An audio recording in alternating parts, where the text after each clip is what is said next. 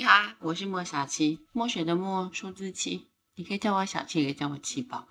这两天，嗯，星象上面最大的事情，除了射手座新月之外，应该就是水逆了。二零二三年最后一次水逆，居然跨年到明年的一月二号才会结束啊！我觉得有一首歌的开头那句，嗯，可以改一下。水逆是一个很玄的东西，无影随形。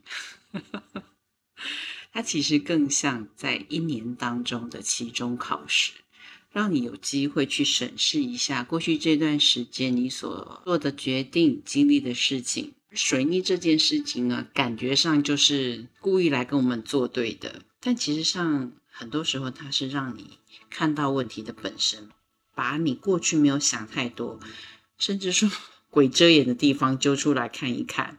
也会让你有重新跟老朋友聚会的机会。电台的歌曲突然开始播放起老歌，旧的影片啊啊电影啊又开始突然播放了起来。特别又碰到在十二月尾端的这个时间，全世界一半以上的国家都准备要过圣诞节。可以利用这个假期，好好的回顾一下今年我到底做了些什么，又或者是过去几年我到底做了些什么东西。水星的招牌菜呢，就是通讯会受到阻碍，啊，你讲的对方没听到，对方讲的你接收错误，啊，文件在整理的过程当中，诶，不是掉了这一页，就是少了那张。然后，呃，在储存你的数位资料的时候呢，也常常会发现，完了，明明刚刚前一秒还没事，怎么这一秒会突然宕机？你以为没储存到了，紧张兮兮的，后来发现，哎，其实有存到。类似像这样的事情，就会接连不断的发生。明明在一个讯号很好的地方，就在收讯塔的下面，居然告诉你只有一格，你会不会很生气？但这就是水星逆行啊，它是要让你。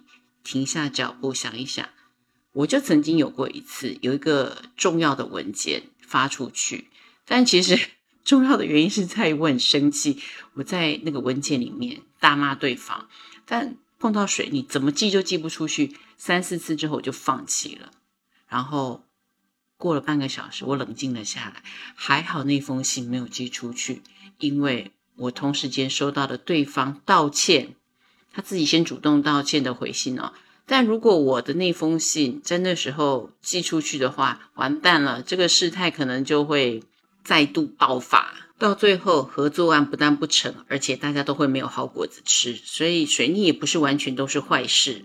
当然啦，因为在水逆的过程当中啊，大部分的人都会有反反复复的心态，特别是这次的水逆，因为正好碰到摩羯座。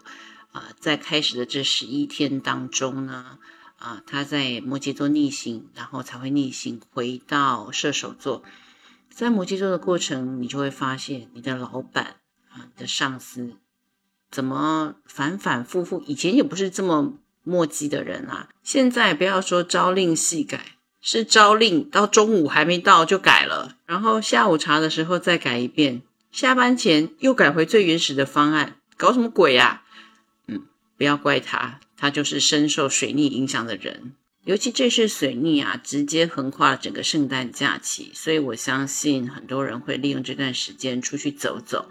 嗯，那当然交通上面就一定要多小心啊，一定要给自己预留多一点的时间。嗯，十分钟可能都不够，预留个半个小时吧，因为你一定会在路上碰到很多，我能说白目吗？好，对他就是白目的人。就你到底是要前进，还是要左转，还是要右转？难不成你要先下车啊，执个杯，抽个签，才能决定要前进的方向吗？这种事情一定会发生。假期的时候，如果出去吃饭，请你要再三确定好你的预约时间，多一点准备，多一点耐心。这样子，你反而可能可以，嗯，sit back and relax，做好做满，然后看看别人因为水逆而不得不手舞足蹈的场面。加油啊！我们一起度过这个水逆。